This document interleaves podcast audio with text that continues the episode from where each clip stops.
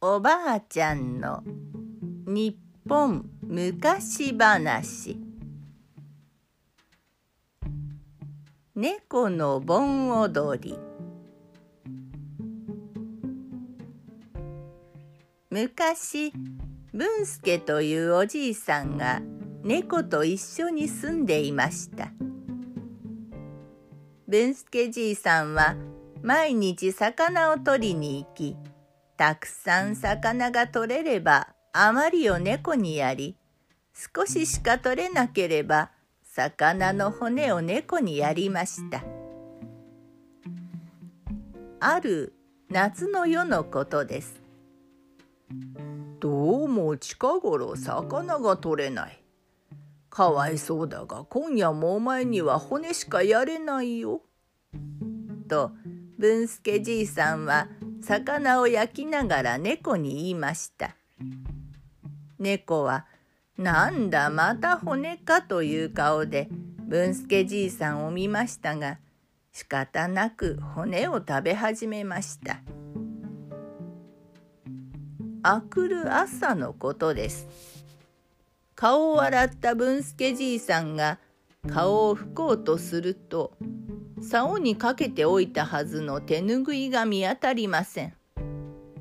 またか。おかしいな。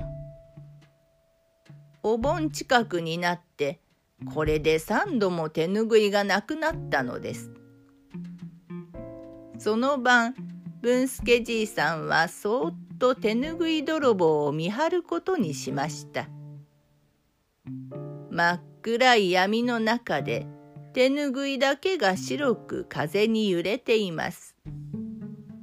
そのうち手ぬぐいがふわっと宙に浮いたかと思うと動き始めました。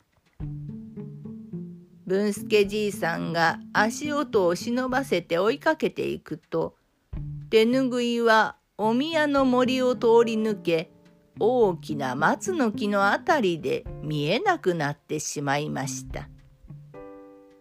なんとも不思議なことがあればあるものだ。文助じいさんはその晩はそのまま家に戻りあくる日魚を取りに行った帰りに手ぬぐいが消えたあたりへ行ってみました。すると薄暗い大松の陰にたくさんの手ぬぐいが散らかっています。ああわしの手ぬぐいが4本もある。文助じいさんは手ぬぐいを拾って帰るとその晩こそ手ぬぐい泥棒の正体を見届けようと見張っていました。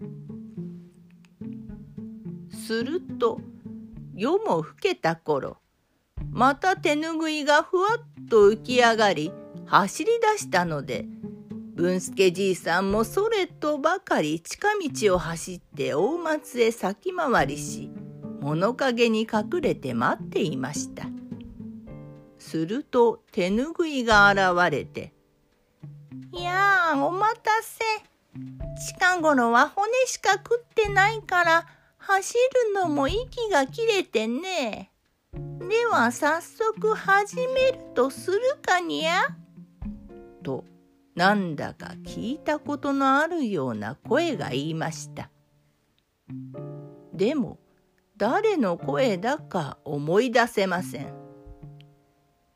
さあ提灯をつけてにぎやかにやろうにゃー。合点にゃ一斉に提灯の火がつきました。見ると明かりに照らされて手ぬぐいでほうかむりしたたくさんの猫が輪になって踊っているのでした。やっとなんがそれにゃんにゃんにゃんのにゃんにゃんにゃん猫の盆踊りで夜もふっける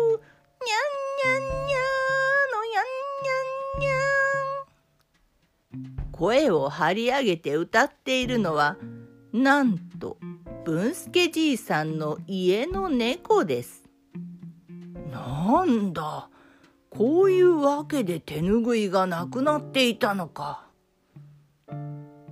文助じいさんは猫たちの楽しそうな盆踊りの様子につられて思わず手足が動き出しました。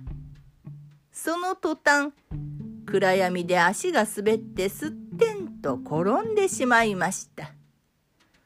人間だ逃げろ物音を聞いた猫たちは提灯の火を消すと一斉に逃げ出しました。文助じいさんが家に帰ってみるとなんとじいさんの猫はぐっすり眠っているではありませんか。おかしいな。ところが近づいてよく見ると息がハーハーしています。大急ぎで帰ってきて寝たふりをしていたのです。そうか。そんなに秘密にしておきたいんならわしゃ誰にもしゃべらん。楽しい盆踊りをやるがいい。それからも毎年夏になってお盆が近づくと文助じいさんの手ぬぐいはちょくちょくなくなりましたが昼間そっと手ぬぐいを拾ってきては洗って使ったそうです。おしまい。